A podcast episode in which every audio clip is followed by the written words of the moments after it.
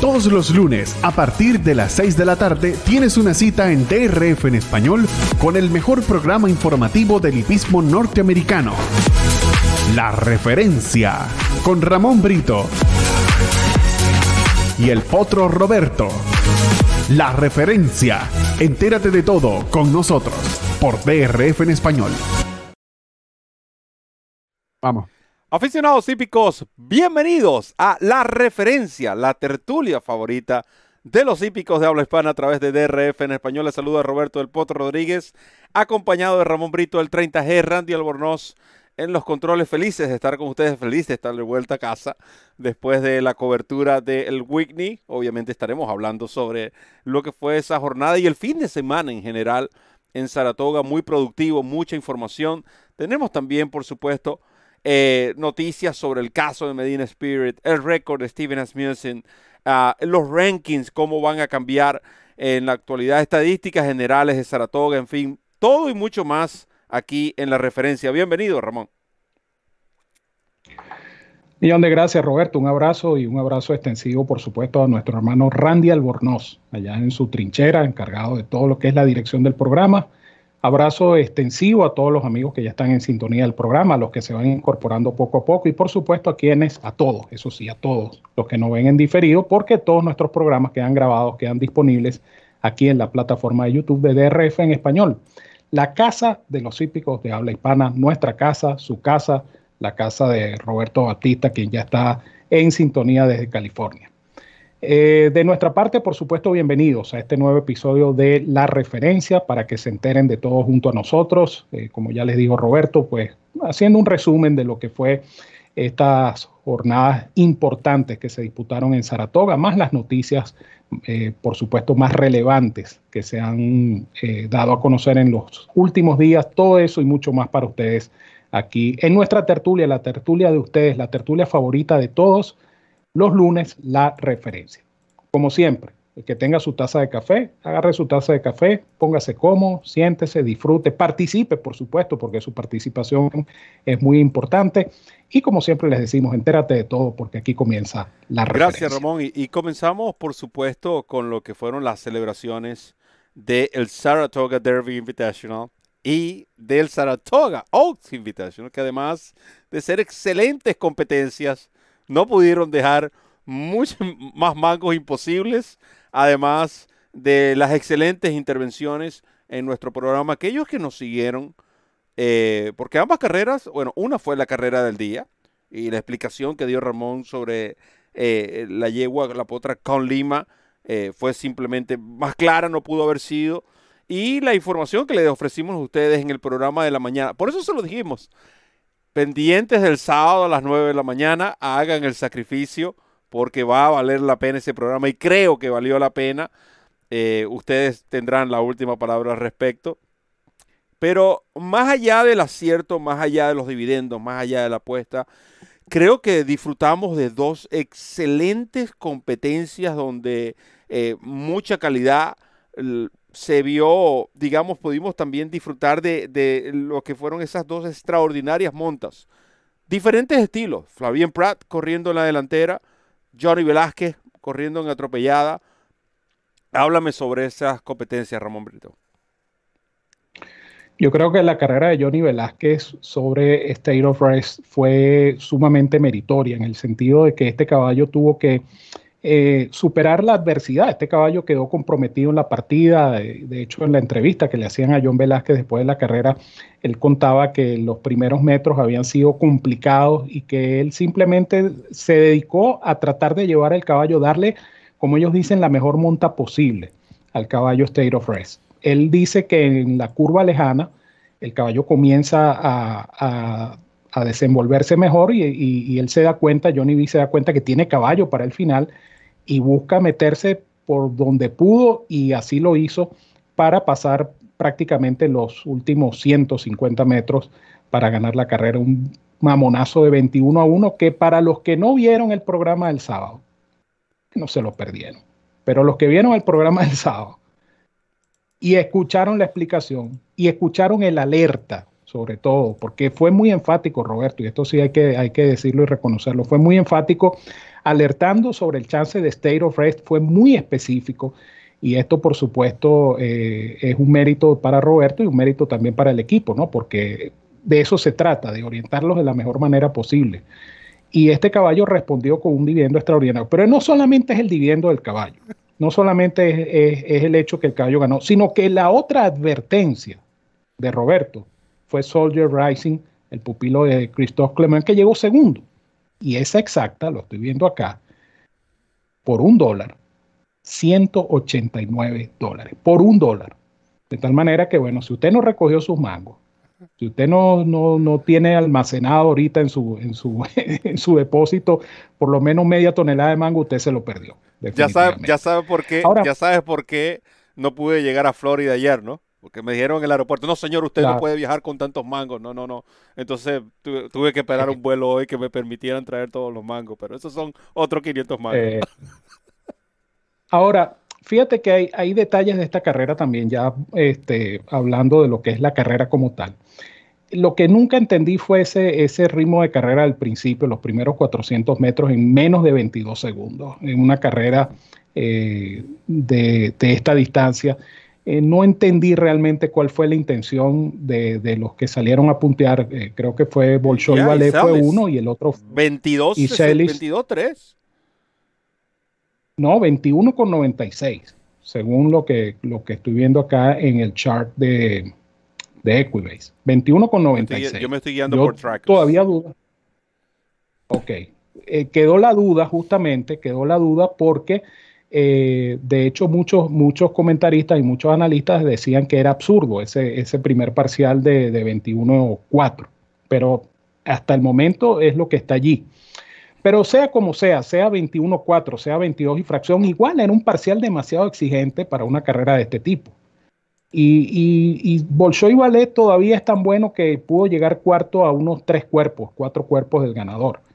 Pero yo creo que esta vez, eh, no sé si fue que el caballo se le arrancó a Ryan Moore, no sé si Ryan Moore se confió demasiado en el caballo, pero, pero lo cierto del caso es que no era la carrera que se esperaba de Bolshoi Ballet para nada, porque este Bolshoi Ballet no fue el mismo Bolshoi Ballet que en Belmont, corrió de menos a más, eh, colocado, Ryan Moore pudo buscar por fuera en su momento, pasar, ganar, y ciertamente había elementos nuevos en este lote, pero vamos a decir que a nivel global, a nivel de calidad, era prácticamente lo mismo que, el, que, en el Belmont Derby Invitational.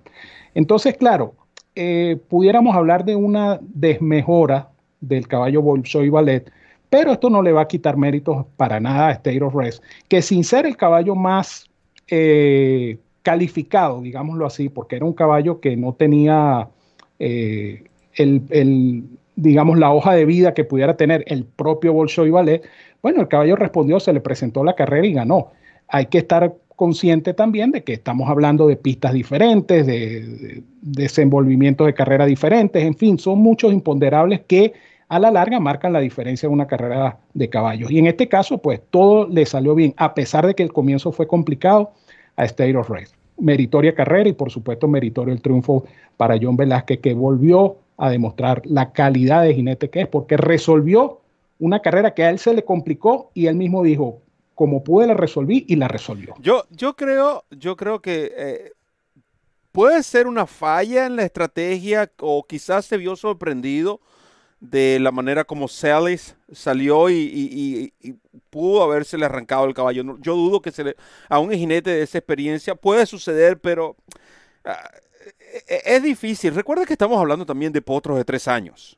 Estos caballos apenas comienzan a correr. Lo que pasa es que había una gran expectativa sobre ver si Bolshoi Ballet era capaz de repetir esa actuación de Belmont cosa que no fue así. Yo alertaba y decía que el lote, no sé si decir que era más competitivo, pero al, haber más ejemplares, el, escenario era otro. De hecho, eh, no, más allá de, que acertamos al ganador y, como dice este tipo de ganadores, sobre todo este tipo de ganadores hay que celebrarlos en todo momento, ya que las derrotas se encargarán otros de recordárnoslas. Pero eh, pienso que la, ese primer cuarto de milla le sacó mucho al caballo Bolshoi Ballet. y eso pagó tributos en los metros finales. Es un buen ejemplar. Noten que si observamos según Trackers el, el, remate, a pesar de haber hecho todo ese esfuerzo inicialmente, el remate fue de 23-4. No es malo. No es nada malo ese remate. Todo lo contrario. Lo que pasa es que estamos hablando de que State of Rest remató en 22-4 y eh, State of Rest y Soldier Rising remataron ambos en 22-4. Entonces, eh, eh, la, de nuevo, es, digamos, fue desventajoso o le, pagó, le pasó el, le pagó el, pagó el precio de los primeros metros este caballo favorito, Bolshoi Ballet. De nuevo, considero que es un excelente potro. Ahora, yendo a State of Rest, nosotros le comentábamos en el análisis que era un ejemplar que no tenía la experiencia en la distancia, en la superficie. Era un caballo que había corrido en sintética, que nunca había pasado de la milla. Pero era tal la condición y era tal la, eh, digamos, eh, las expectativas que se tenían con este ejemplar. Y ahora sí puedo hablar abiertamente, porque ya el resultado está. Joseph O'Brien no iba a traer un ejemplar que no, estuviera las, no tuviera las cualidades para ganar una competencia como esta. Ellos sabían lo que tienen lo que tenían para el momento y lo que tienen entre manos ya lo confirmó. Por alguna razón lo conducía Johnny Velázquez. Ahí pueden también sacar conclusiones. No fue una monta al azar. Eso fue algo asignado, fue algo preparado.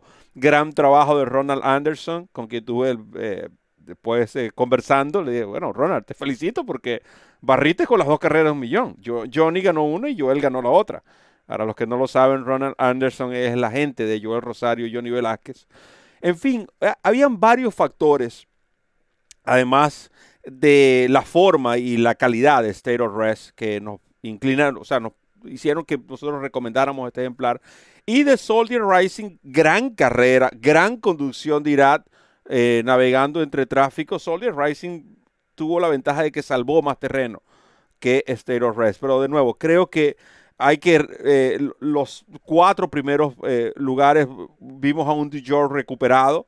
Buena carrera de este ejemplar también, Dujor. Pero nota esto, Ramón. Dujor que corrió de menos a más. Él finalizó, según Trackus, en 23-3. Y Bolshoi Ballet, que hizo todo lo que estamos hablando, todavía tuvo la capacidad de finalizar en 23-4. Lo que habla de la calidad es justamente, es justamente lo que te iba a comentar. El, resultado de esta carrera también dice mucho de la calidad de los caballos europeos versus la calidad de estos caballos norteamericanos que corrieron en esa prueba. Porque los caballos norteamericanos siguieron dejando mucho que desear. Y ganó un caballo como State of Rest, que, que repito, no era el caballo que tenía las mejores credenciales. Eh, ciertamente lo están llevando porque están conscientes de que tienen oportunidad de ganar, pero eh, los que quedaron mal fueron los caballos norteamericanos en este caso, porque tampoco fue que ganó un caballo ganador selectivo de grado. Y Soldier Rising también venía a debutar en los Estados Unidos. Y Soldier Rising venía justamente a debutar en Estados Unidos y debutó en esta carrera y llegó lo adquirió, lo adquirió um, eh, Bradley Weisburg en sociedad con, oh, con eh, Michael Dobb. Por eso. Pero, pero lo, que, lo que sí quedó claro es eso, que los caballos americanos en, este, en estas dos carreras no han quedado bien parados ante caballos europeos que sin ser los, los mejores caballos, pero si estos caballos van a venir a la Breeders' Cup, los caballos americanos van a tener problemas para ganarse estos caballos europeos. eso es correcto. Ahora, hablando de la carrera de ayer, la, eh, el, Saratoga Oaks Invitational, es un grado 3, no entiendo por qué esta carrera es un grado 3. Recuerden que estas, estas competencias incluso no estaban catalogadas de grado cuando se, disputaron la primera vez. Eh, si el premio era igual, un millón y la de machos y 700 mil la de hembras, pero no habían sido calificadas de grado. Ya el Saratoga Derby es grado 1, pero no entendí nunca el por qué el grado 3 del el Saratoga Oaks. Pero más allá de eso, esta carrera para mí es un grado 1 para esa división. Tan sencillo como eso. Y lo que hizo Flavien Pratt, se lo hizo dos veces el fin de semana. Se lo hizo con Flavius y se lo hizo con Colima. De nuevo, lo es otra, otra ventaja de... Y no es porque se trate de Potro Roberto, de Ramón Brito, porque esto baja mucho más allá de eso. cualquiera puede sentarse y hacer el trabajo de investigación que nosotros hacemos, eh, las respectivas llamadas, el, estudio. De nuevo, no, no somos los únicos que lo podemos hacer. Pero en este momento estamos dedicados a hacerlo para ofrecérselos a ustedes. Y nosotros les explicamos, previo, en, todos los programas le hemos dicho, que este meeting de Saratoga se ha caracterizado porque los ejemplares que están corriendo en velocidad tienen un alto porcentaje de victorias, tanto en grama como en arena, y que los ejemplares que corren como stalker o acosadores o seguidores, estamos hablando de segunda posición a quinta posición aproximadamente, el porcentaje es muy mínimo. O ganan corriendo desde el fondo o ganan en la delantera. Y estas dos carreras, lo que hizo Flavien Prat, conociendo perfectamente a sus ejemplares, fue sencillamente eh, lo que dio fue una, una clase. Eh, Flavien Pratt con esta yegua con Lima y con el ejemplar Flavis. No, lo de Colima, lo de Colima fue realmente admirable porque él estaba consciente de todo. Es decir, él salió con esta yegua, aprovechando la buena partida, él salió a ponerse adelante. Y él se permitió con la yegua imponer un tren de carrera demasiado cómodo. Eh, permíteme, Ramón, para reforzar tu comentario. Primer, según Tracus, ¿ok? Primer eh, cuarto de milla, 24-1. Segundo cuarto de milla, 25-2. Tercer cuarto de milla, 24-1. La milla, el, cuarto cuarto de milla, 23, eh, nota 23, 24, 23. Y salvó todo para el final, conociendo, remató los últimos 300 metros esta yegua en 16. ¿Es correcto? 16. 16, 16, 16 fracción. ¿Cómo pasabas tú esta yegua entonces? No, la iba a pasar, daban dos vueltas más y no le iba a pasar nunca. Porque justamente él gana la carrera para mí en ese segundo cuarto de milla, donde el, registro del hipódromo marcó 50 segundos en 800 metros. Entonces tú pones una yegua como con Lima, que viene de mandarse un carrerón contra Santa Bárbara, que sí es una yegua, eh, vamos a decir, muy superior y con Lima se mandó ese carrerón que se mandó contra Santa Bárbara. Bueno, con Lima en este lote era, era difícil de derrotar.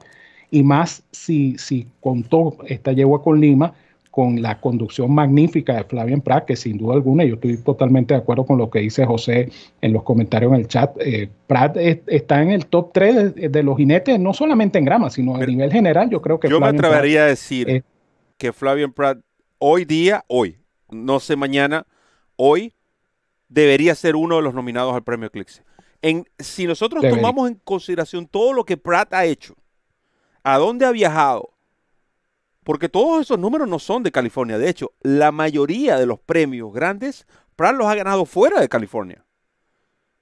Y por eso fue mi comentario. Por eso fue mi comentario. ¿Qué está esperando Pratt para venirse a la costa este? Eso es algo que podemos discutir más adelante. Ya tendremos tiempo para hablar de los jinetes. Pero eh, de nuevo, Ramón, creo que eh, eh, sigue demostrando semana a semana y por eso es que está recibiendo todas estas oportunidades. Y está recibiendo oportunidades de cuadras grandes, porque Chad Brown lo tiene ya entre, entre sus jinetes de, primer llamado para, para, los, para las carreras importantes de grama. Volviendo al caso de Con Lima, pues Con Lima definitivamente es una yegua que merece haber ganado esta carrera, una Texas Bred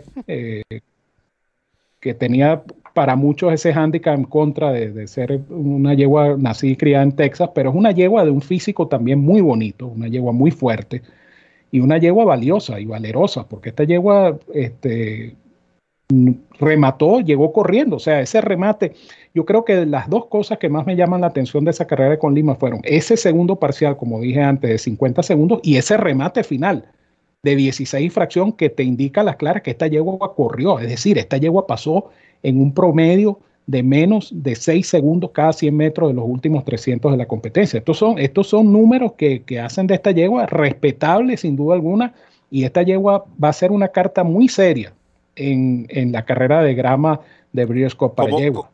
A pesar de, como ser, a pesar de que pueda venir la, la, misma Santa Bárbara, etcétera, pero con Lima no es segundo de nadie. Como, como extraordinario ha sido su campaña en New York. Ella ha corrido cuatro veces, dos en Belmont, dos en Saratoga. Y escuchen el récord de Con Lima. Segunda en el PG Johnson, en Saratoga. Y obviamente ganó el Saratoga Oaks. Y en Belmont Park, segunda la Belmont Oaks, que fue liquidada allá en raya. Y ganó el Wonder Game. Es una yegua que esos, ese tipo de ángulos, ese tipo de información, es bueno, porque hay ejemplares que les encanta correr en un específico hipódromo o, eh, eh, o diferente específica pista. Eh, de nuevo, creo que fueron dos grandes competencias, ya tenemos que ir al primer corte, pero haciendo un resumen, para mí superaron las expectativas. Más allá de que no hayan ganado los ejemplares favoritos, los cuales no esperábamos porque yo en lo particular no indiqué a los favoritos. Ramón tampoco lo hizo. Eh, porque con Lima real, no era una. Si era una favorita, era una favorita fría. Terminó siendo la favorita. Pero no era, una, no era una Bolshoi Ballet. No representaba una Bolshoi Ballet. No, no, no. con Lima era una favorita, no te digo fría, congelada, porque 3 a, 1 un favorito. Entonces, esa es otra de las ventajas de los programas del el Daily Racing Form en español. Vamos a hacer nuestra primera pausa y regresamos con más. Continúen enviando sus comentarios, preguntas, sugerencias. Trataremos en lo posible de interactuar con todos ustedes aquí en la casa de los hípicos de habla hispana y la tertulia favorita, la referencia. Ya regresamos. No me imagino analizando las carreras en otra página que no sea DRF. Yo confío en DRF con DRF sé cómo las carreras van a correr y ponerme en la mejor posición para ganar. Visita drf.com slash aira para más detalles. DRF en español, la casa de los hípicos de habla hispana. El lugar donde encuentras noticias, pronósticos, programas en vivo y mucho más. Síguenos en nuestras redes sociales y disfruta con los campeones. Comienza a ganar con la nueva versión móvil del programa de carreras del Daily Racing Form, presentando en exclusiva las cifras de velocidad Bayer, selecciones y análisis de los expertos. Visita trf.com slash best y siente el poder del TRF en la palma de tu mano. Continuamos con la referencia, la tertulia favorita de los hípicos de habla hispana, aquí en DRF en español.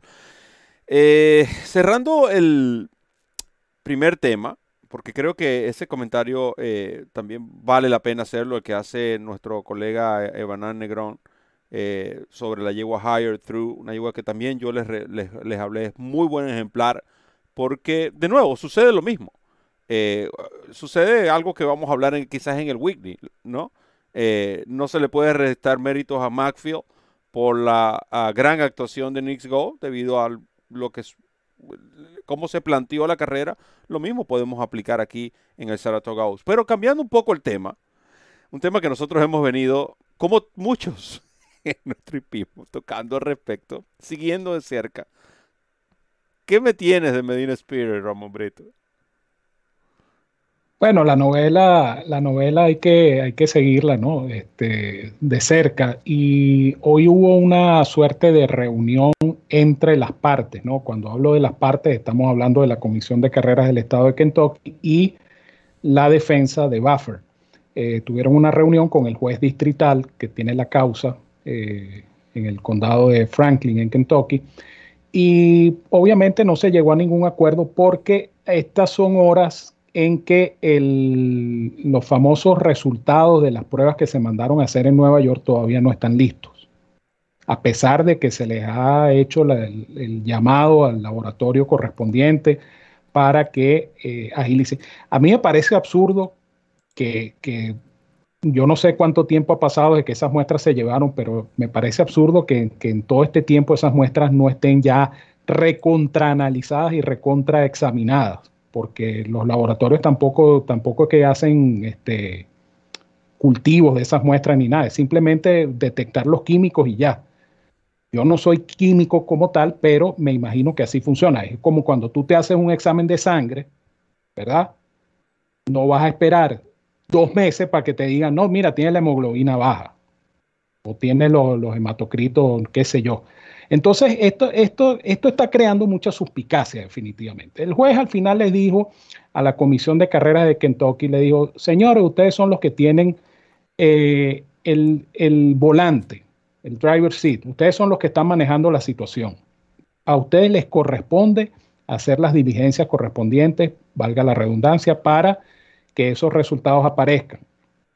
En la tarde se supo que el gerente o el director del laboratorio de Nueva York que está haciendo los exámenes dijo que él no tenía definido una línea de tiempo para establecer cuándo van a salir estos resultados, lo cual, insisto, a mí me parece absurdo. Y eh, la respuesta del director del laboratorio es que eso se va a tardar por lo menos varias semanas. Entonces esas varias semanas se le van a sumar a tres meses que han pasado ya del Kentucky Derby. Y toda la opinión pública de la industria hípica está a la espera de una decisión que no se va a tomar hasta tanto estas pruebas que fueron autorizadas por la Comisión de Carreras de Kentucky, porque de no haber sido así ya hubieran tomado también una decisión, pero como estas pruebas fueron autorizadas o avaladas por la Comisión de Carreras de Kentucky, entonces ahora tienen que calarse su espera para que salgan los famosos resultados. Una vez que salgan estos resultados, entonces es cuando la Comisión de Carrera de Kentucky va a solicitar la audiencia con el comisariato de Churchill Down para que se tome la decisión que se vaya a tomar, sea cual sea la decisión, que no lo sabemos.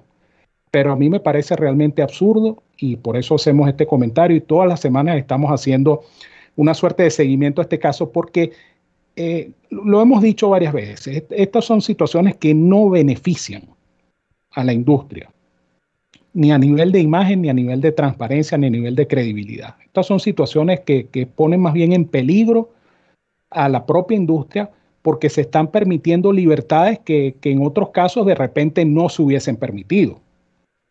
Y el que entendió, entendió. Entonces, la novela sigue, señores, y vamos a ver qué pasa en las próximas semanas. Sobre todo por un entrenador que tiene como base California, el cual es el estado que está siendo más atacado por estos grupos eh, que quieren definitivamente acabar con el hipismo.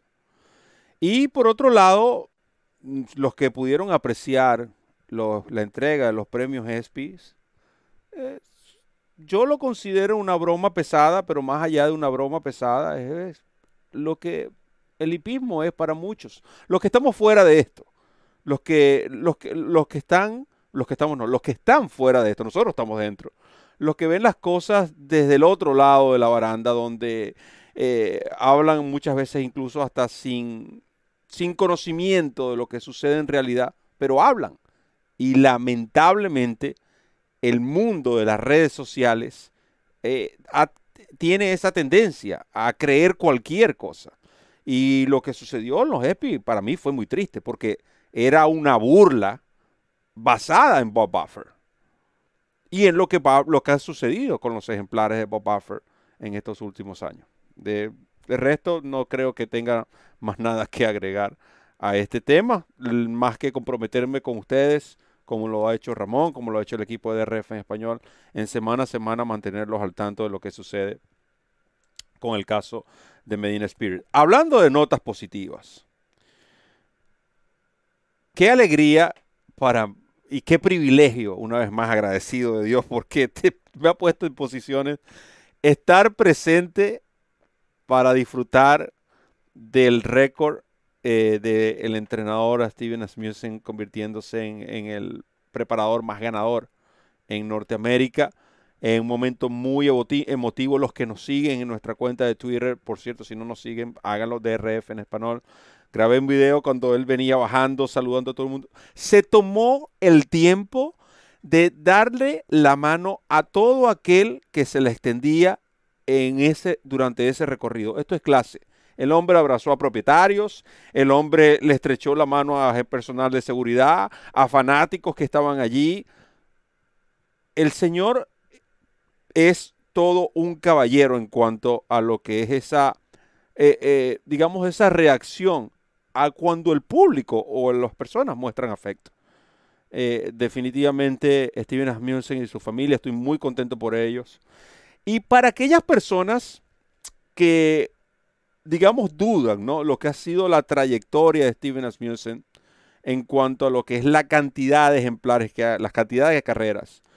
Siempre he dicho, ¿no? Que en las grandes ligas del béisbol, si tú eres exitoso tres de diez veces, tú, tendrías alta posibilidad y haces eso durante toda tu carrera, tú vas a tener alta posibilidad de entrar al Salón de la Fama. Estamos hablando de llegar a 3.000 hits o 500. Ya dicen que 3.000 hits y 500 honrones es Hall, of Fame automático. En el hipismo, un 20%. Esa misma cifra se traslada al hipismo a un 20%. Si tú eres constante en 20%, busque las estadísticas. Todos los jinetes campeones, todos los entrenadores campeones en los últimos años, ganadores de Eclipse. Y les aseguro, les aseguro que el porcentaje va a ser 20, está 20.7% para ser exacto porque ya hice la matemática. Steven Asmussen en 45.927 presentados tiene 21% de victoria. Ahí tienen los números. No es un 5%, no es un 7%, no es alguien que presenta 20 eh, ejemplares en una reunión y gana una carrera. No. Sí, eh, eh, es, cierto, gana desde reclamos de 6 mil hasta carreras de, máximas de 5 millones, 4 millones cuando ganó con Ron en la British Classic. Pero por alguna razón han pasado por sus manos tantos campeones. Y siguen pasando, porque sigue siendo estrellas. Eh, para mí es simplemente eh, grato formar parte de esto y haber estado presente en lo de este récord de Steven Asmussen. Eh, felicitaciones de nuevo a, él, a su familia, a todo el equipo que está detrás de esto, porque esto no lo hace una persona sola, mucho menos cuando tienes que presentar 50 caballos en una jornada de carreras en diferentes hipódromos. Ahora, eh, yo te iba a hacer una pregunta. ¿Ese señor Asmussen que tú estás hablando es el que sale en la foto contigo? Ah, oh, sí, sí, por cierto, sí, te lo presento. Ah. Oye, eh, esto es una anécdota, esto es una anécdota que la tengo que decir. Estaba conversando con Rubén Muñoz, eh, el agente de Ricardo Santana, y el mismo Ricardo Santana, estábamos allí eh, hablando, estaba la esposa de Ricardo y otros jinetes presentes. Y viene Steven Asmussen y me dice Rubén, oye, digo, Rubén, me voy a tomar una foto con, con Steven. ¿Tú puedes tomarme la foto? Me dice, no, vamos a hacer algo. Dile a Ricardo que te la tome. y yo le digo a Steven, oye, le digo a Steven lo que vamos a hacer. Y me dice, me hace, Steven me hace como que, vamos a hacerlo. y digo, oye, Ricardo, Ven acá, tómame una foto, por favor. Y dice, dice, dice, y este jefe tiene que decirle que sí. No, no, fue un momento bastante eh, grato y, de nuevo, por eso de allí la, la, sonrisa que teníamos, ¿no? La, más allá de la alegría que yo tenía de tomarme la foto con él, se debió en parte a, ese, a esa broma que, le jugamos al Ricardo Santana. Ahora, pero hablando, hablando ya en serio, eh, lo de Asmussen es, es admirable porque lo que tú decías al principio también es importante, ¿no? No es fácil manejar una operación tan grande como la que maneja Steven Asmussen. Steven Asmussen tiene caballos en seis estados, en seis circuitos, Texas, Luisiana, Kentucky, Oklahoma, New Jersey y New York. Caballos en seis circuitos diferentes y, controlar, es decir, eso requiere obviamente un trabajo en equipo y él ha sabido reconocer y lo ha dicho siempre, que no es un trabajo de él solo, sino que es un trabajo de equipo. Pero ese equipo tiene una, una, cabeza y esa cabeza es Steven Asmussen. Entonces, manejar esta operación con tantos ejemplares en tantos circuitos diferentes no es una tarea sencilla.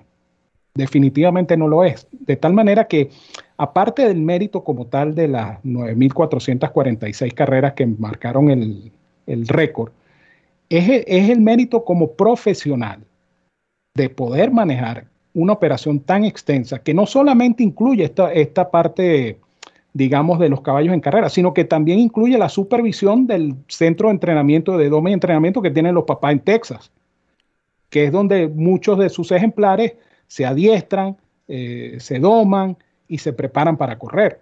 Y eso también lo controla Musen. De tal manera que yo creo que tiene eh, todo el mérito del mundo y, como bien dice Banan allí, eh, Precisamente no pudo ser mejor. Sí, y, yo también tenía pendiente hacerlo porque justamente fue un ejemplar hijo de Tapi que corrió para los colores de Winchell Thoroughbreds con un ejemplar copropiedad de Winchell Thoroughbreds y, con la monta de Ricardo Santana Jr., quien hoy por hoy es el jinete de confianza, el primer jinete para la cuadra de Steven Asmussen. De tal manera que Eh, son las notas positivas, como bien lo dijiste tú, Roberto, son las notas positivas que, que, a pesar de todos esos nubarrones y todas estas situaciones que, que, a veces comentamos y que nos molestan, pero este, estas notas positivas también hacen como ese balance y compensan las cosas que no son tan buenas. Eh, este tipo de cosas realmente nos hacen apreciar este espectáculo. No, y, algo eh, para cerrar con el tema de Asmussen ¿Por qué no darle mi ejemplar a una persona que 22.900, un, un promedio, vamos a sacar un promedio, 22.960 ejemplares han finalizado en el top 3, o presentado, han finalizado en el top 3. No cualquiera hace eso. Tiene 51% de finales en el dinero de por vida. Y estamos hablando de 45.927 presentados. Estos son números. Estos son números, por supuesto, Salón de la Fama eh, más que merecido. Aprovecho que está Evanan en el chat. Evanan, comunícate conmigo. Eh, creo que tú tienes mi email. Eh, aprovecho para decírtelo. lo cierto es, Ramón, que ya avanzando con nuestro programa, vamos a hacer nuestra segunda pausa, pero preparen porque vamos a hablar del Whitney. Vamos a hablar de los rankings. ¿Quiénes ustedes consideran ahora que es el mejor caballo Maduro. Vamos a hablar de la estadística general de Saratoga y una situación que los fanáticos han pedido que comentemos con el jinete Javier Castellano. ¿Cuál es nuestra opinión a lo que ha sido eh, este meeting específicamente de el cuatro veces campeón del premio Eclipse y miembro del Salón de la Fama, JJ Javier Castellano? Ya regresamos. Le digo a todos mis amigos que jueguen en la página DRF. Es la página que yo confío. Suscríbete a esta página usando este código y juega todas las carreras de Saratoga hoy. Visita drf.com slash aira para más detalles.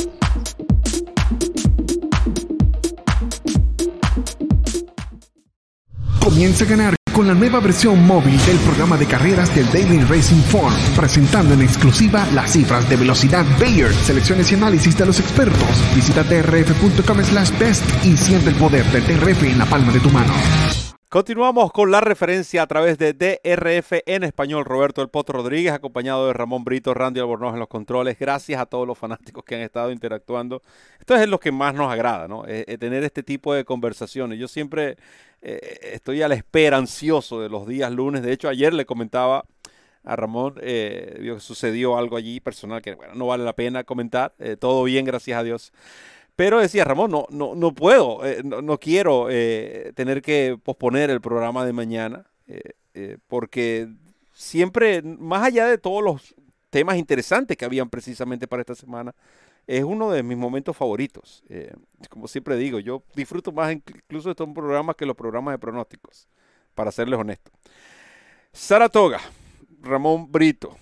Te comento qué sucede en Saratoga. En Saratoga Continúa a Mike Maker al comando en lo que es la parte de entrenadores, aunque ya por allí está, sintiendo el, el, avance. Ya empezó, a atropellar. ya comenzó la araña a tejer. ya Chad Brown ya está, ya está avanzando y posiblemente ese va a ser el final. Chad Brown ganando la estadística de Saratoga.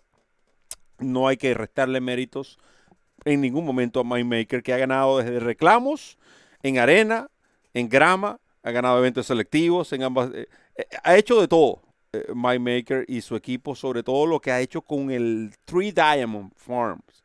Muy importante, han sido muy efectivos. Cuando ustedes vean esas combinaciones, tomen nota porque están bastante calientes en lo que es la parte de la apuesta. ¿ok? Estos ejemplares están ganando y están retornando altos dividendos. En la de jinetes, Luis es definitivamente decidido aprovechando cada oportunidad. Conversaba con Luis el fin de semana pasado y le decía, oye, tú estás aprovechando cada oportunidad. Y me dice, Roberto, pero es que eso es lo que hay que hacer, esa es la mentalidad. Porque en un meeting como este, no siempre vas a tener estas oportunidades. Entonces tienes que aprovecharlas. Y este comentario de, de es bastante interesante porque cuando hablemos del tema de Javier Castellano, podemos hacer lo que es la, la contraparte ¿no? de lo que está sucediendo. Pero Saez tiene 22% de efectividad, hablando del, promedio de, efectividad. José Ortiz, como todos, eh, todos los años, siempre rindiendo en, en, Saratoga mucho más, ¿no? Que, en cualquier otro hipódromo. cabe destacar el gran trabajo de su agente Jimmy Riccio, que desde el primer día, desde el día uno, ha, estado con José Ortiz. Irá 26 primeros y tiene 38 segundos lugares. Yo jamás había visto esto. 38 veces ha finalizado en la segunda posición. Eh, quien por cierto está de segundo en dinero producido. Joelito Rosario, hoy día, si me preguntas, Joel Rosario debería ganar el Eclipse Award con todo lo que ha hecho Joel. Hoy, así como lo dije con Pratt, que debería ser nominado como Steven Asmussen. Eh, eh, yo creo que entre eh, Steven Asmussen y Brad Cox ya tienen dos puestos garantizados para lo que es los premios Eclipse.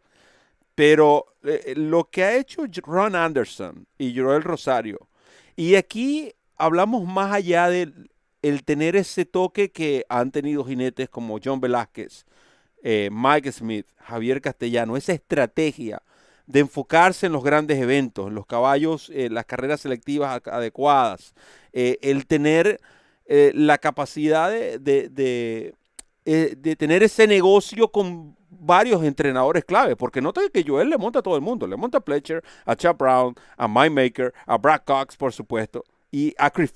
Eso es una ventaja muy grande. Y Joel ha sabido aprovecharla que falta mucho camino por recorrer, definitivamente falta. Que creo que Irat Ortiz va a estar allí, va a estar allí. Que creo que Flavien Prat va a estar ahí, va a estar ahí. El mismo Luis Sáez va a estar allí.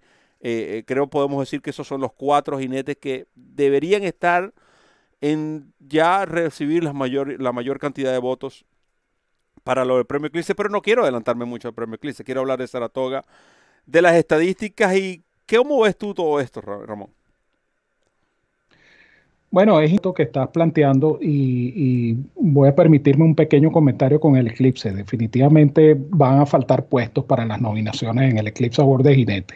Van a faltar puestos y, cualquiera que quede fuera de esa votación va a tener, más de uno va a tener razones para decir, oye, pero dejaron afuera fulano de tal. Mal hecho. Bueno. No como lo que sucedió el año pasado. Hay tres puestos nada más. Así es que veremos qué pasa. Ahora, eh, lo que decía de MyMaker es muy importante porque MyMaker, eh, y esto lo comentaba yo también en los programas de pronóstico, MyMaker tiene una habilidad formidable para ubicar los caballos en los mejores llamados posibles. Sobre todo en este juego de las carreras de reclamo, MyMaker es demasiado astuto. Y eso es lo que le ha permitido a MyMaker ganar esta cantidad de carreras que lo tiene en este momento de primero, pero eh, ya estamos viendo que la cuadra de Chad Brown está tomando quizás no del todo la efectividad y la, frecuencia acostumbrada, pero, pero está ganando y está ganando cada vez con más frecuencia. Y la tendencia obviamente apunta a que Chad Brown va a terminar ganando la estadística de entrenadores de Saratoga porque tiene una caballada, vamos a decir, más poderosa.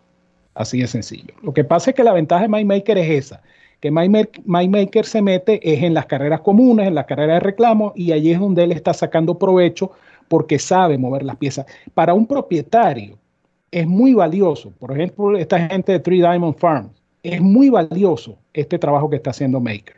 ¿Por qué? Porque es, el negocio, es el negocio. Y el negocio tiene que ser rentable. Y la única manera que el negocio sea rentable es que tú manejes bien tus piezas, que los coloques en los, en los llamados adecuados, que si reclaman un caballo, ese reclamo produzca un beneficio para el propietario. Y en ese, en ese particular, Mike Maker está destacando. Que Mike Maker no va a ganar las carreras selectivas por, bueno, porque no tiene los caballos para eso, puede ser. Pero en, las carreras comunes, MyMaker está dando una importante lección de cómo manejar las piezas. Ahora, en el renglón de jinetes, obviamente la campaña que está teniendo Luisito Sáez es admirable. Luis Sáez está en un momento profesional tremendo. Eh, es como cuando las cosas todas te salen bien. Eh, así está Luis Sáez ahorita. Luis Sáez te corre un caballo en punta, gana. Te corre un caballo de stocking, gana. Te corre un caballo de atrás y gana. O sea, Luis Sáez está en ese momento óptimo, que va a ser muy importante para él porque el compromiso que tiene el 28 con Essential Quality es muy importante. Pero Luis Sáez está en un momento tremendo y, esa tendencia creo que lo va a llevar a mantener la delantera en la estadística. De hecho, ya tiene nueve eh, nueve no, eh, siete triunfos de ventaja sobre eh, José Es una ventaja considerable en este miren. Recuerden que este miren es, ya está por terminar. Es corto, es corto porque se acaba el 28, el 28, el 29, pero, pero esa ventaja, esa ventaja ahorita es importante. Interesante campaña, interesante meeting, porque bueno, eso es Saratoga. No, yo no estoy de acuerdo con eso. O sea que Pratt Saez e, Irat para el podio para el Clisa Award. No, y Rosario por fuera, Rosario mismo. Eh, eh, es que ese es el problema. Rosario ahora mismo, vale, para mí diría, debería ir liderando. El que quede afuera, el que quede afuera va a tener su, su, sus, digamos, sus fanáticos que van a decir, oye, pero el fulano se lo ser vitales acá, por la cantidad de premios, eh, muchas cosas. Eh, eh, recuerden que Rosario apenas pasó esta semana en cuanto a producción, pero en victorias y dinero producido hasta el viernes era Irat. Joel ha sido más efectivo en eventos de corte selectivo. Sin embargo, sin embargo, en las últimas semanas, el repunte que ha tenido Flavian Pratt en este departamento específico ha sido increíble. Pratt está a solo cinco victorias corte selectivo detrás de Joel. Esto hace un mes estaba a 14. Y Pratt ha venido paulatinamente. Eh, yo hice un cambio allí en el script eh, sin querer, pero eh, porque voy a dejar el tema principal de último. Y ahora, Ramón, otro, quizás una preocupación de muchos de los fanáticos, sobre todo los fanáticos venezolanos eh, y específicamente del jinete Javier Castellano, ha sido eh, su performance en este eh, presente meeting de Saratoga. hay muchas razones, yo lo comentaba previo a todo esto, previo al meeting de Saratoga, incluso previo a la cirugía que fue sometido Javier a, finales del año pasado, o que se sometió Javier a finales del año pasado que Javier ya estaba en un punto de su carrera donde el, digamos, la estrategia era otra. Era cambiar cantidad por calidad. ¿Qué sucede? Que también estos mismos jinetes que estamos hablando están recibiendo primeras montas de los top trainers. Esto no es culpa del, de la gente. El agente sí cumple una función interesante, pero no estamos hablando de un agente que no tiene contacto con estos trainers. Porque es el mismo agente, dirá Ortiz. Pero acá bien va mucho de la mano con la decisión del trainer o la decisión del propietario. Porque todavía existen propietarios en el hipismo que es lo que ellos digan. Muchos de estos propietarios, doy fe de propietarios que tienen ejemplares con Chad Brown que la decisión la toma Chad. Pero para llegar a ese punto tienes que tener una trayectoria y haber demostrado eh, y ganarte esa confianza a través de los años. Entonces, ha sido una mezcla de todo. Ahora, que eso le resta calidad a Javier para nada. Javier Castellano sigue siendo Javier Castellano. Es como esos grandes peloteros que llega a un punto de su carrera donde la clase sale a reducir. Quizás no tienen la misma habilidad. Es como Pujol. Exacto. Es como Pujol. Pujol es, como Pujol, algo así. No, quizás no tenga la misma habilidad de años anteriores, pero es Pujols. Tan sencillo como eso. Ahora, fíjate. Eh, son, son también etapas, ¿no? Y, este es un medio que, que, esto es algo que a veces la gente no, no toma en cuenta. Este es un medio demasiado competido el, medio de los jinetes es demasiado competitivo. Si tú te ausentas, como fue el caso de Javier, Javier se ausentó por, por una operación. Si tú te ausentas, es un puesto que, no, no, te va a estar esperando el entrenador, ni te va a estar esperando el propietario que tú regreses de la operación para darte las montas. No, eso es falso.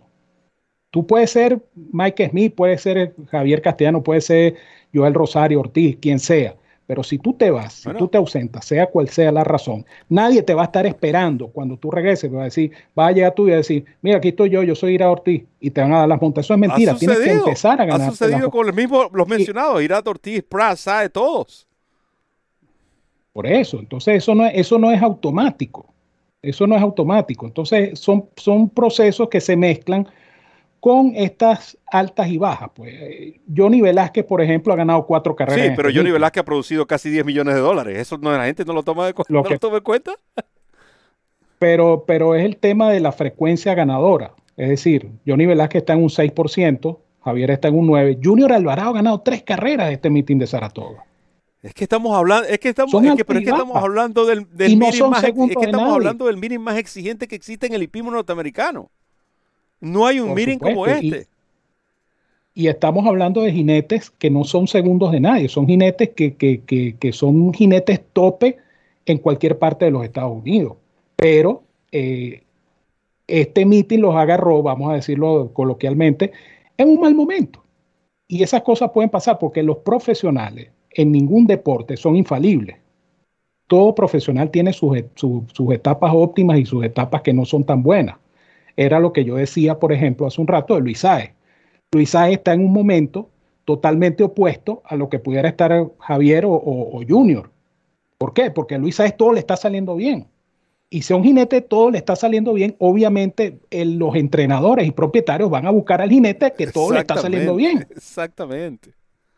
Es como dices tú, dos y dos son cuatro. O sea, eso no, eso, eso es simplemente producto de una etapa. Una etapa complicada que está pasando. Estamos hablando en el caso específico de Javier, está pasando una etapa complicada, pero no es por falta de talento o falta de capacidad. Y Ramón, otra cosa, también tienes que ver es lo que, lo que y de ahí, y ahí lo puedo, digamos, entrelazar con uno de los rankings, es los ejemplares que estos jinetes vienen conduciendo. Los ejemplares están respondiendo. Y como los ejemplares están respondiendo, como lo es el caso de Nix Go con Joel Rosario, o Essential Quality con, con em, Luis Saez, o ese cambio que lo que está haciendo Pratt con los caballos de Chad Brown, sáquenlo cuenta. Lo que, las, las estadísticas de Flavian Pratt con los ejemplares entrenados por Chad Brown en eventos de corte selectivo. Y les garantizo que el top 3 está por encima del 83%. Y si es menos de eso, usted me llama y me dice, Potro es mentira y yo le regalo una gorra de DRF. Yo sé que eso no va a pasar. Pero bueno. Lo cierto es que, eh, de nuevo, eh, no creo que se deba a que eh, Javier ha perdido, digamos, esa clase, esa habilidad. es simplemente slump que pasan desde los eh, atletas jóvenes hasta los de más edad más avanzada, no estamos llamando viejo a no vamos a hacer como lo mismo que le dieron a Johnny, que lo mandaron a retirar y el hombre que le dieron eso, lo que ha hecho es ganar puro eventos de corte selectivo. Eh, además que son personas que más que admiramos, son amigos. Eh, y eso es lo, lo bonito de todo esto. Y por supuesto, sí puede generar alguna, digamos, preocupación. Recuerden también que Javier se somete, no es fácil eh, cuando ya los jinetes comienzan a someterse a cirugías, eh, es mucho más el cuidado, quizás se pierde un poco de agresividad, eh, pero eso no se le puede, ya lo, el, el, puesto que tiene Javier Castellano, yo quiero que entiendan esto, el puesto que tiene Javier Castellano en la historia, en la historia del hipismo norteamericano, ya se lo ganó, ya lo hizo, ya lo construyó. Javier no tiene nada que demostrarle a nadie por el contrario, Javier tiene mucho que muchos deberían aprender de lo que fue la, lo que fue la trayectoria de Javier Castellano. Es como, es como, eh, eh, tú lo mencionaste, es como ahora criticar a Pujol. Ah, mira que ya Pujol no, no batea como batea antes. O sea, de, realmente estamos criticando a Albert Pujols. Para mí, uno de los, puedo decir, top three peloteros dominicanos, mejores peloteros dominicanos de la historia. Y estoy hablando de una lista que tiene Caballero mucho, mucho que decir. Entonces, eh, de nuevo, eh, es... Javier va a seguir siendo Javier y, yo creo que ya ese nombre, independientemente de lo que ocurra de, ahora en adelante, eh, tiene que ser respetado en el hipismo tan sencillo como eso. Vamos a hacer una pausa y regresamos con el plato fuerte. Aquí, en la referencia, entérate de todo. Ya regresamos. DRF en español, la casa de los hípicos de habla hispana. El lugar donde encuentras noticias, pronósticos, programas en vivo y mucho más. Síguenos en nuestras redes sociales y disfruta con los campeones. Continuamos con la referencia llegamos al último segmento, no restando la importancia a los segmentos previos, pero eh, el plato fuerte adelanto y les pido disculpas porque no vamos a extender un poco de las 7 de la noche. Siempre tratamos de respetar ese horario y mantenerlo sobre el programa en una hora, pero eh, han sido temas interesantes y, creo que ustedes han disfrutado con nosotros. No, no veo que haya ningún problema. El concepto debe ser, según votación, 99% continuamos, como dice la canción. Seguimos, sí, paramos. No, ok. Entonces, eh, el Whitney. De nuevo, ¿cómo, comenzar este, este tema? siempre tratemos de enfocarnos no solo en el resultado de la competencia ni en el efecto que tuvo para las apuestas, sino en lo que la proyección de estos animales para próximas competencias y obviamente hay que destacar el gran trabajo que ha hecho Brad Cox con eh, Knicks Go. Recuerden que este es un caballo que estuvo incluso a punto de ser retirado eh, por, el tema de la lesión.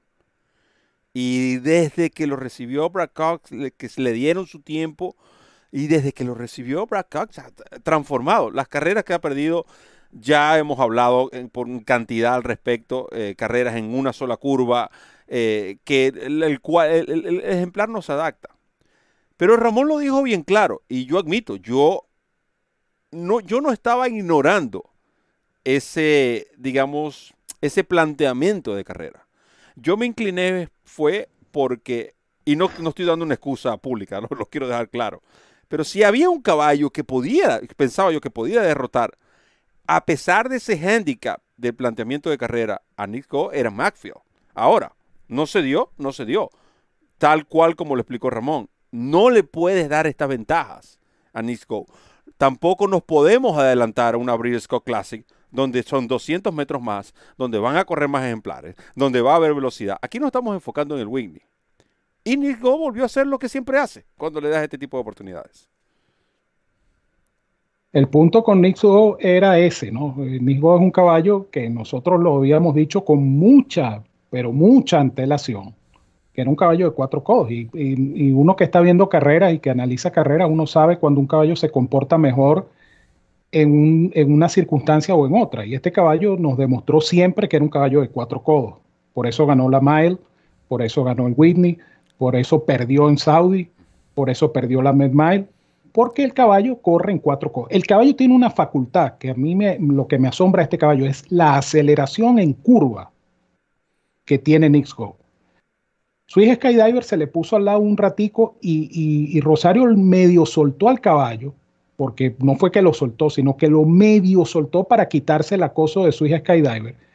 Y este caballo sacó cinco cuerpos en, fracciones en 3, 4 segundos ya tenía cinco cuerpos en la, en la de la, y pasando cómodo, porque pasó Velocidad en 23 crucero, como dice, se conoce en el argot hípico.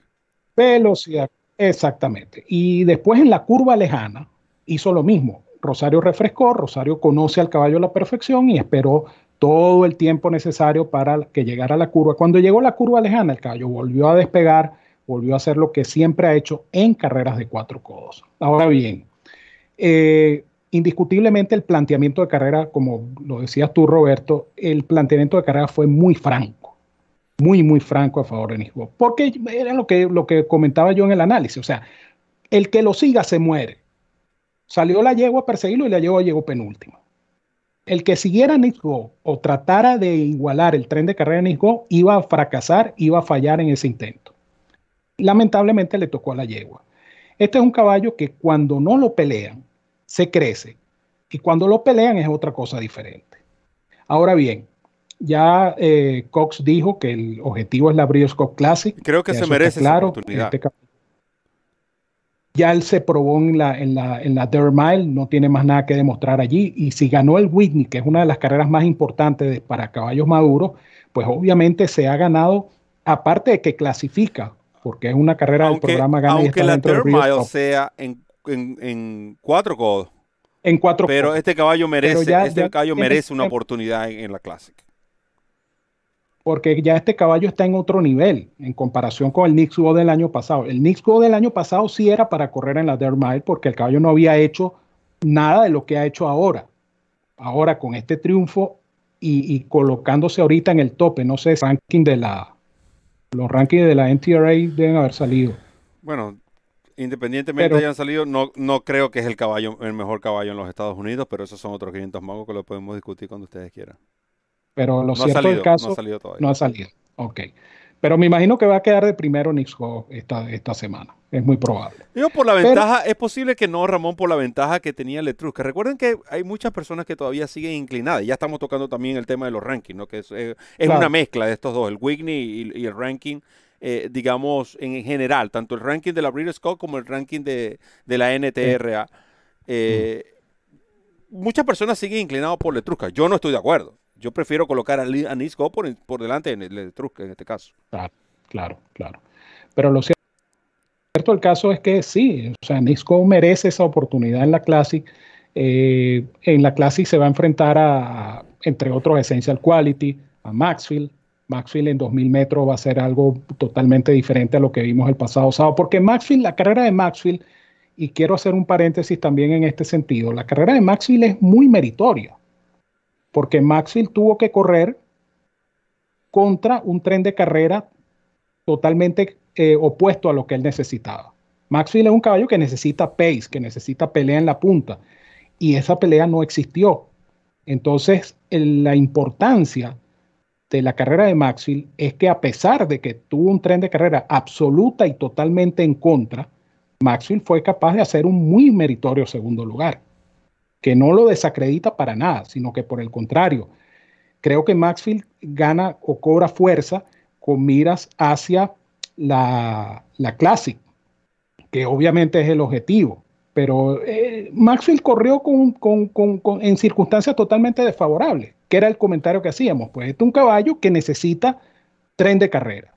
No hubo ese tren de carrera porque la única velocidad de la carrera de Nix Go, y así respondió Nix Go. Por cierto, aprovecho para mandarle un, abrazo a don Juan Oleaga, que está en, sintonía y está, por supuesto, eh, de acuerdo con el comentario que hacía acerca de la aceleración en curva de este caballo. Esto no lo hace cualquier caballo, lo que hace Nick en curva.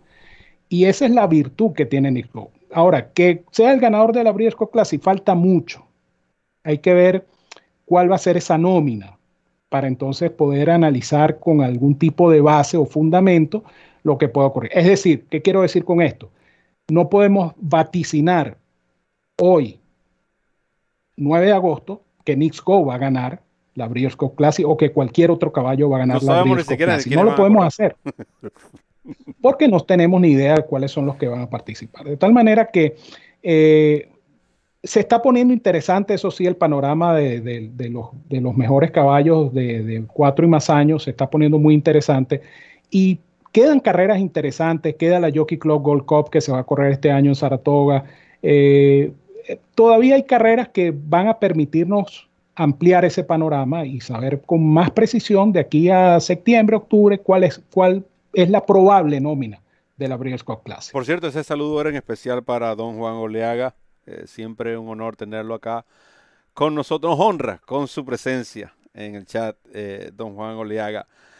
Eh, estoy totalmente de acuerdo contigo. O sea, eh, eh, eh, no, es, no, es, son, no son excusas, son caballos. Cada caballo hizo su carrera. y en el caso de Maxfield, hizo su, su, mejor esfuerzo ante un ejemplar al cual él le cedía el handicap, le, cedía, digamos, de manera involuntaria de que no había otra velocidad. Yo conversaba con ambos jinetes, tanto con José Ortiz como con Joel Rosario, y José decía, no, simplemente no es una excusa, pero ya se sabía que no había velocidad en la carrera y, es un ejemplar, Nix Go un caballo bueno, un caballo respetable, un caballo veloz. Y, de nuevo, no solo es Nick Go, no solo fue el Whitney, es algo, ha sido un patrón en Saratoga. Hablamos de Colima, hablamos de tantos ejemplares, no se le puede dar este tipo de ventajas que ellos hagan, como dice, eh, como dice el, el pace may the race. Tan sencillo como eso. Eh, no sé, ese 103 a qué, de qué dice, a cuál se refiere José Bello. Eh, la cifra Bello, no, 111. La, 111, y Maxfield 106. 105, perdón. Esas fueron las cifras Bayer. de hecho, Nisco tiene las cifras Bayer más altas hasta el momento pero la que recibió en el, Corn, el 113, en cuanto a lo que es cifra Bayer. O sea, que tiene Tiene las dos, Las dos más las altas. dos sí, más en altas este en momento este las dos más altas las tiene él. En números generales. Essential Quality, Correcto. la tercera con Michibu Halleck, que son 109. Y en lo que respecta a caballos de grama, Domestic Spendy y Raging Bull la tienen con 106. Para los potros de dos años, eh, Big City Lights hasta el momento con 93. Eh, por cierto, hablando de potros de dos años, un- algo muy particular que ocurrió en la primera carrera del día sábado en Saratoga, eh, el de el West Point. Eh, ya les digo ya cómo se llama ese ejemplar porque es algo que quiero que tomen en consideración. Eh, Go- Dripping Go.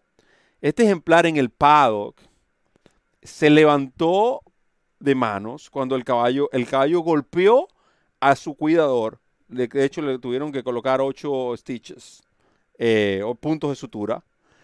Le rompió, golpeó también, el escano también sufrió una cortadura. Este ejemplar corrió, yo no sé cómo no lo retiraron. El ejemplar ganó muy bien, tómalo en cuenta, Dripping Gold. De hecho, su cifra Bayer había sido 72 y la, le- la ajustaron.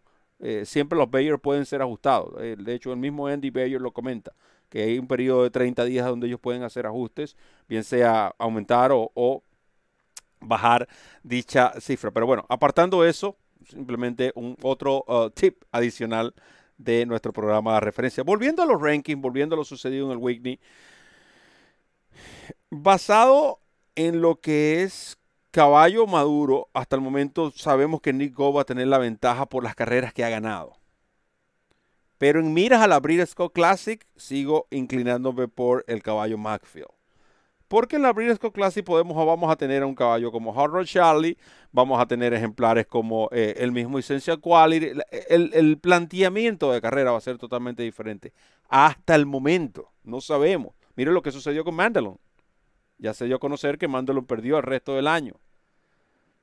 Entonces, eh, sería como, eh, digamos, osado tratar de ya hablar de un pronóstico en sí para lo que es la Breeders' Cup Classic. En cuanto a lo del ranking, no, no estoy de acuerdo. Creo que Letrusca se merece estar entre los cinco primeros, pero no de primero, de primera en este caso, por, encima de caballos como el mismo mencionado Nisco Macfield. Eh, para mí el mejor caballo hasta el momento por lo que ha hecho.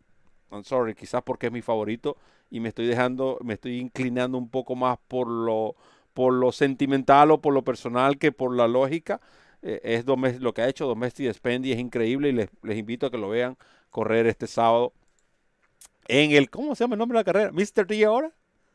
Bueno, Mr. D. Stakes. Stakes. Ah, ah, ah, Antes Arlington Arlington Million. Million, pero como no, como no hay el Million para repartir, sino 700 mil, entonces le cambiaron el nombre. Entonces ya eso es, Última, por cierto, triste y, y valga el comentario, triste que es el- la última edición de esta carrera porque aparentemente es eh, la última temporada del hipódromo de Arlington Park y, esto realmente sería un descalabro para la hípica. eh, bueno, el, el- el- el hipódromo, uno de los hipódromos más bonitos después de la reconstrucción que tuvo fue eh, sin duda Arlington Park y bueno, está llegando a su final porque decidieron primero no pedir fechas, la gente de- que administra el hipódromo decidió no pedir fechas para el 2022 y segundo, aparentemente el terrenito está en venta porque el terrenito es muy eh, atractivo para desarrollo esa urbano. ciudad, Es lamentable y sobre todo en, en- los, suburbios, en los suburbios de Chicago, que es una metrópoli, la segunda más importante en Estados Unidos, pues obviamente es eh, más atractivo todavía el terreno. Valga el Lo comentario. tenemos.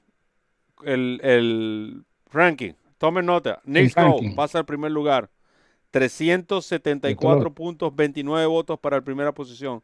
Letrusca baja al segundo, 326.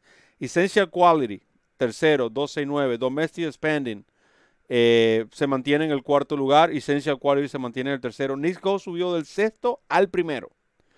Macfield baja del segundo al quinto, 250 puntos. Silver State ah, baja un puesto, estaba en el quinto, pasa al sexto, 148. Gamin eh, se mantiene en el séptimo, eh, 92. Mandalon, eh, octavo con 65, igual que la semana pasada. Lo mismo con Hard Rock Charlie y Sierra Mystic Guy, que todavía aparece increíblemente en el ranking, a pesar de que ya se sabe que no va a correr más por el resto del año. Eh, otros ejemplares que podemos mencionar fuera de estos puestos en orden eh, de votación y de puntos acumulados: Cheaters the Devil, Jackie's Warrior, Max Player, Monomoy Girl, Altica, United, Medina Spirit, Malatat, Jack, dos veces Jackie Warrior no puede ser, yo tiene un error acá.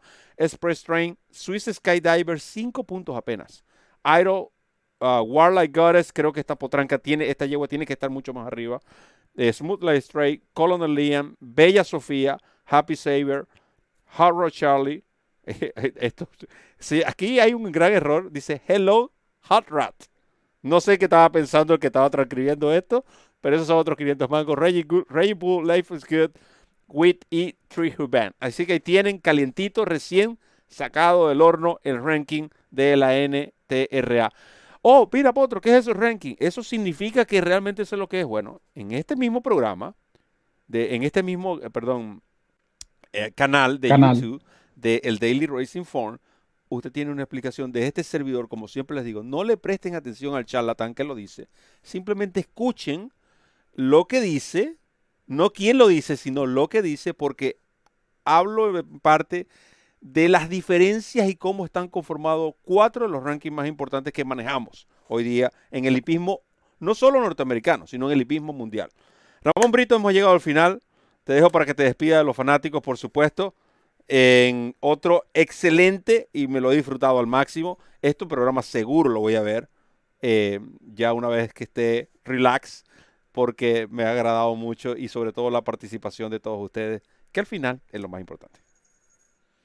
Este programa, este programa nos sirve a nosotros también de, de, de antiestrés porque esta tertulia, esta conversación con la gente, este interactuar con la gente.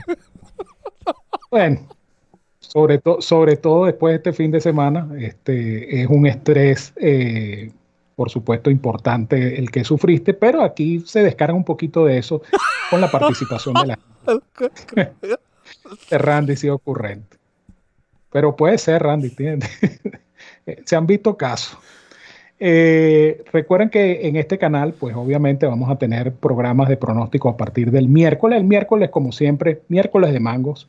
Con, eh, no se pierdan este miércoles de mangos. Y este miércoles de mangos es importante que estén allí, que estén en el chat, que estén pendientes. ¿Por qué? Eh, porque hay sorteo, hay sorteo. Y a quien no le gusta un sorteo, a quien no le gusta un premio. La, noticia que vamos a dar sobre lo que viene amén de las noticias de lo que viene, etcétera, etcétera. Así que miércoles de mango va a estar muy interesante. Y por supuesto, jueves y viernes al día a las 11 de la mañana y el sábado, nuestro tradicional programa de las 10 de la mañana. Como siempre, el menú de eh, programas que vamos a tener para ustedes en DRF en español. Obviamente, el viernes eh, la descarga gratuita de la referencia, que por cierto estuvo bastante bien. Estábamos analizando los resultados del pasado fin de semana. Por favor, repítamelo, por favor. Necesito escucharlo de nuevo. Muy bien. Mi, cuenta de DRFP ya lo sabe, pero yo quiero que, yo quiero escucharlo de nuevo. Nueve ganadores de las once competencias y un cierre de lujo, porque esa, ese final con broche de oro, donde coincidimos, por cierto, Roberto y yo con el análisis, eh, 9 a 2 el dividendo a ganador de esa número 12 que cerró la jornada en Del Mar. Bueno, la gente se fue con platica para su casa y con bastantes mangos, que era lo más importante. Así que la referencia, como siempre, todos los viernes totalmente gratis, disponible. Eh, esta semana nuevamente vamos a estar con la referencia para del La guía del pool. Así que en lo jueves la guía del pool, falta la viernes del mar, sábado Woodbine, domingo, domingo. Domingo de Es correcto, la guía del pool con nuestro hermanazo David Mérida y su equipo. Información Háblame de GPS. no, te puedes de. No me digas ahora que no te gustó ese GPS. Yo sé que no te gustó, pero por la razón que no te gustó es simplemente porque, bueno. Esos son otros, esos son otros 500 mangos. pero el GPS, y, se lo habíamos advertido, porque como dice el, el dicho, guerra avisada no mata soldado. Se lo habíamos advertido. Le dije, Roberto le compró una pila alcalina al GPS y el GPS va a funcionar este fin de semana. Y bueno, tremendo palo ayer con Sofarelli. Sofarelli es que se llama el caballo, ¿no? sí. Sofarelli. Por ahí va la cosa. bueno, lo cierto del caso es que ese fue el que ganó eh, y pagó 17, Sofarelli, claro, Sofarelli.